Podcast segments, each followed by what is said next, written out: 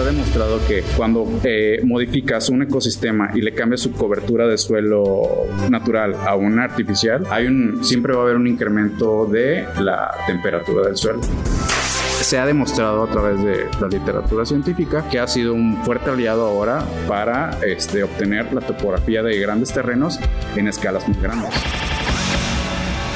Los modelos de elevación digital también son utilizados en los sistemas de información geográfica, ¿no? Y básicamente es la topografía del terreno, ¿no?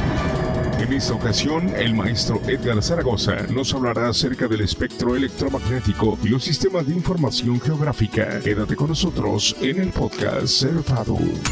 La Facultad de Arquitectura, Diseño y Urbanismo de la Universidad Autónoma de Tamaulipas presenta el podcast Cerfado, un espacio donde se desarrollarán temas de interés para la comunidad universitaria. El podcast Cerfado comienza ahora.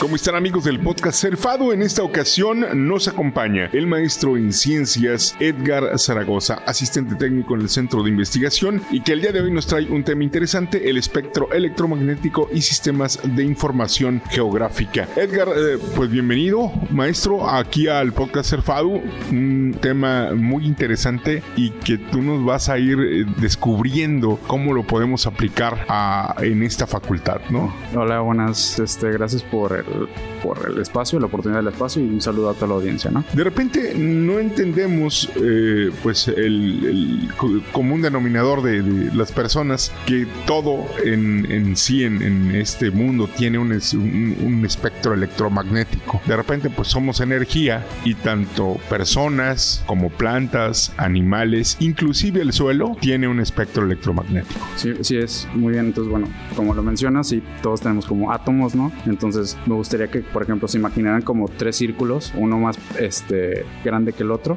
y el círculo central, ese es el núcleo de nuestro átomo. Ahí hay como protones y neutrones, ¿no? Y después los otros círculos eh, de alrededor, los otros dos que quedan fuera, son como niveles de energía, ¿no? Ahí están los, lo que conoceríamos como este, los electrones. Entonces, cuando un electrón pasa de un nivel de energía, es decir, del círculo más externo al interno, se da como que este, intercambio de energía. Y cuando ocurre este intercambio de energía, salen disparado lo que conocemos como fotones, ¿no?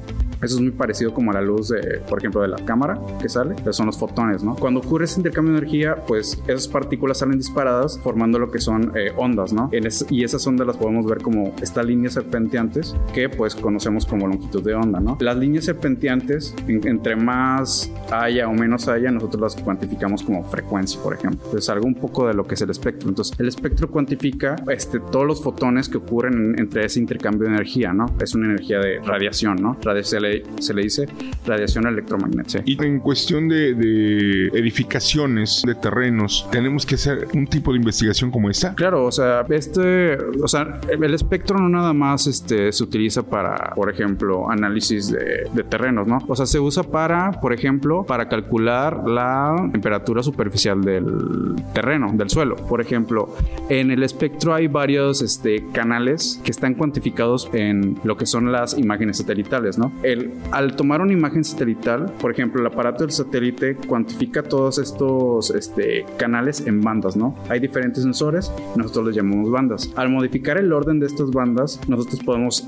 eh, obtener este, características específicas de objetos, como por ejemplo lo que te menciono, del, este, la temperatura superficial del terreno e incluso generar índices, como por ejemplo hay un índice que se llama NDVI, que es un índice normalizado de vegetación inducida. Este índice tiene como un rango de menos 1 a 1, en donde, en donde cuando al tú, modificar y realizar tu combinación de bandas, puedes ver, según sea el caso, si es lo más cercano a menos 1, es que la vegetación está próxima a morir, y si está muy cercano a 1, es que la vegetación está completamente saludable, ¿no? Este es, esto cuantifica su capacidad fotosintética, ¿no? Que es esta capacidad de las plantas de absorber la luz y este, transformar en clorofila, ¿no? Exactamente, y generar oxígeno. Generar oxígeno también. Platícanos, ya se hizo una edificación aquí en la zona conurbada. Hay una variación en la temperatura del suelo. ¿Qué se puede hacer ahí? Pues, por ejemplo, o sea, sí está demostrado ya. O sea, la, literatura aquí no, no, vamos, no vamos a encontrar el libro negro aquí. O sea, la literatura científica está demostrado que cuando eh, modificas un ecosistema y le cambias su cobertura de suelo natural a una artificial, hay un, siempre va a haber un incremento de la temperatura temperatura del suelo, ¿no? Porque pues estás modificando un ecosistema, ¿no? Ahí lo que se podría hacer, por ejemplo, es, sería proporcionar algún tipo de cobertura, ¿no? Plantar árboles, ¿no? O, o en, en otro caso buscar una alternativa en cuanto a la construcción, ¿no? Hoy en día ya hay varias alternativas de pinturas que disminuyen la temperatura o por así decirlo, ¿no? O sea, tratar de eh, complementar lo que ya se hizo para mejorar el medio ambiente. En, en, en, la zona en la que estamos hablando, ¿no? Porque pues no vamos a decir marcas, pero pues es una zona de esparcimiento, ¿no? Entonces, al ser una zona de esparcimiento, probablemente una de las más importantes de la zona, o sea, es importante que pues hay una temperatura aceptable, ¿no? Hoy en día también en la literatura científica hay índices de temperatura o de percepción ambiental en donde pues ahí ya, ya están como estimados cuánto es la temperatura que el ser humano puede, en el que el ser humano puede estar este, al aire libre y a gusto, ¿no? Sin que le haya algún riesgo para su salud, ¿no? Ahora, este tipo de estudios se tiene que realizar antes o después de edificar. Pues lamentablemente, por ejemplo, en este caso, el proyecto que se está haciendo, la única manera es ya viéndolo después, ¿no? Porque pues, por ejemplo, así en el proyecto que te menciono es hacer la comparativa temporal o multitemporal de esa zona con una zona, por ejemplo, que no esté tan inalterada o que no haya pasado por las mismas transformaciones antropológicas que ha pasado la, la zona en cuestión, ¿no? Y solo así podríamos demostrar que pues si hicieron esto es porque pues afectó y afectó de, de, esta manera, ¿no? Y acá está esta otra parte que en donde no hicieron esto y pues no afectó y ahí están los datos. Bueno, la zona en cuestión de la que estamos hablando, vamos a decir, es la laguna del carpintero para que eh, pues eh, tengan eh, a bien, digo, poner en contexto cómo está la situación. Por ejemplo, de ese tipo de cosas que se utilizan en topografía, por ejemplo, que es en la clase en la que yo doy, se utilizan, por ejemplo, igual, dron o drones o aviones que van pasando este, por algún, una parcela, por así decirlo. E igual, con una de las eh, de baja frecuencia, que te digo, van, eh, pasan por el suelo y van adquiriendo con, a través de un infrarrojo, van adquiriendo datos. Entonces esos van a, tienden a sustituir en grandes porciones a lo que es el teodolito, ¿no?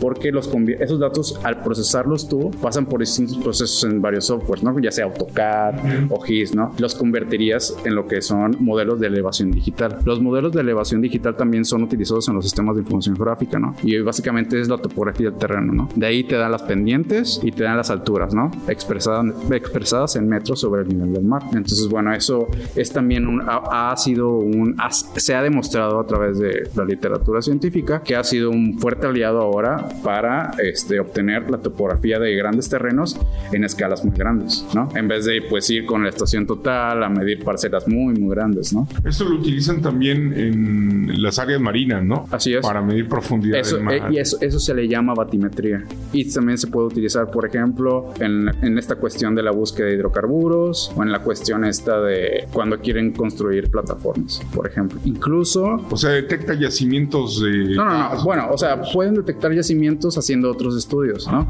Pero lo que lo, la batimetría, este... Desde un panorama general. Desde un panorama general, sí. Es, pueden ver superficialmente y creo que hay otros que te ayudan a ver más abajo. Ahí, la verdad, ahí no me estaré metiendo tanto. De, también incluso puedes, en, el, en los sistemas de información geográfica, geográfica, en lo que ayuda, por ejemplo, ya vimos que puedes utilizar eh, modelos de elevación digital traducidos en matrices de grandes números y también puedes modelar lo que son este, campos agrícolas. ¿En qué sentido? Hay un proceso ambiental que se llama erosión hídrica. En ese participan, a través de la literatura sabemos que participan ya cinco variables, ¿no? Que es la cobertura del terreno, que es si hay vegetación o no, la pendiente del terreno, que es toda la topografía, este, la erodabilidad, que es, la vulnerabilidad del suelo al ser erosionado, los factores de práctica si hay algún tipo de eh, forma en que se esté mitigando la erosión y me faltaría otro que es la intensidad con la que caen las gotas de lluvia, ¿no? Esos datos los puedes obtener igual con estaciones semiautomáticas que igual utilizan como sensores. Cuando conjugas esos cinco variables te da un resultado en tonelada hectárea año y básicamente es un predictor de cuánto suelo se puede perder en ese tiempo. Entonces tú ves el modelo espacial ya y lógicamente las zonas que tengan pendientes más agresivas es donde el suelo se va a perder más rápido. ¿Por qué? Porque pues cae la lluvia, escurre y pues cuando escurre pues se va yendo el suelo, ¿no? Es, es algo de lo que puede, podemos hacer este, también con la topografía y los sistemas de información geográfica. Y ahora eh, con la tecnología pues se les eh, facilita un poco. Ah, sí, claro, o, sea, la tecnología. por ejemplo, antes sí tenías que pasar por muchos, por ejemplo, procesos para sacar este imágenes, imágenes aéreas. Ahorita ya cualquiera pues puede ir a Liverpool, bueno, no cualquiera o el que, tenga el dinero, ¿verdad? Porque no son no son chocolates. O sea, pueden ir a ¿cómo se llama? A Liverpool, comprarse un dron y ya sacar las imágenes, ¿no? Por ejemplo, para sacar índices ya necesitarán otro sensor, ¿no? Porque ocupas, por ejemplo, un infrarrojo cercano, ocuparías para sacar un índice de vegetación, ¿no? Igual se lo puede agregar al dron y es, son, es una partecita que se la, se la puedes poner, pero pues también tiene su chiste. Bueno, lo que vamos a hacer es, como te digo, está lo, del, lo de la laguna del carpintero. Lo que voy a, están por empezar a hacer mis alumnos es a través de, el, igual, de las bibliotecas espectrales, van a clasificar las coberturas de la laguna del carpintero, porque al final el proyecto es hacer una relación entre las coberturas de la laguna, las coberturas superficiales y el calor superficial del terreno. Platicabas que lo que viene para tus estudiantes es eh, diseño de paisaje. van a clasificar de acuerdo a las firmas espectrales las coberturas del terreno, porque al final, al final el, todo el proyecto es relacionar las temperaturas de la superficie del terreno con las coberturas que hay para demostrar que en efecto el cambio de la cobertura fue lo que provocó que la superficie del terreno incrementara. ok, hablando de coberturas, pues de... Es cobertura de vegetación natural, sí. Exacto. Por ejemplo, hay, hay doctores, por ejemplo, hay un doctor que se llama James Lagro, que actualmente creo que da clases en la Universidad de Wisconsin. Este, él, por ejemplo, él se encargó de bautizar, ahora sí que todas las coberturas, pero en imágenes satelitales, ¿no? O sea, él, él bautizó todas las coberturas, ¿no? Y él tiene como que su, su, pequeño manual y te dice de que si es esto, pues va a ser esta cobertura, si es esto, va a ser cobertura, ¿no? Y hay como microclases y macroclases, dependiendo la resolución de la imagen que tú tengas. Y obviamente, eh, dependiendo del, del, estudio, va a ser la cobertura que vas a utilizar, ¿no? Sí, o sea, por ejemplo, estamos, lo que el chiste es, eh, está la laguna el carpintero, ¿no? Y ahí puedes encontrar como cuatro macroclases, ¿no? Que es el cuerpo de agua de la laguna, los pastizales, o sea, que hay nada más verde, pero sin árboles, la vegetación natural, que se cuenta con los árboles, la vegetación desnuda, o sea, el suelo desnudo, que pues un suelo sin nada, y el, desarrollo urbano, ¿no? Entonces, bueno, esos tú las vas a ir clasificando entrenando al, ahora sí que el software, ¿no? Tú le, por ejemplo, tú le das, circulas una clase y este vas circulando como cinco veces más la misma clase, ¿no? Para que tú le vayas diciendo al software de que esta clase va a ser esto y quiero que todo esto lo clasifiques de la misma manera que te lo estoy mostrando aquí. Y eso lo hacen en el sistema de información geográfica. Y entonces nada más este pues las, las, imágenes satelitales pues saben que son píxeles, ¿no? En cuanto a imagenología de satelital, eh, lo más importante es la resolución, ¿no?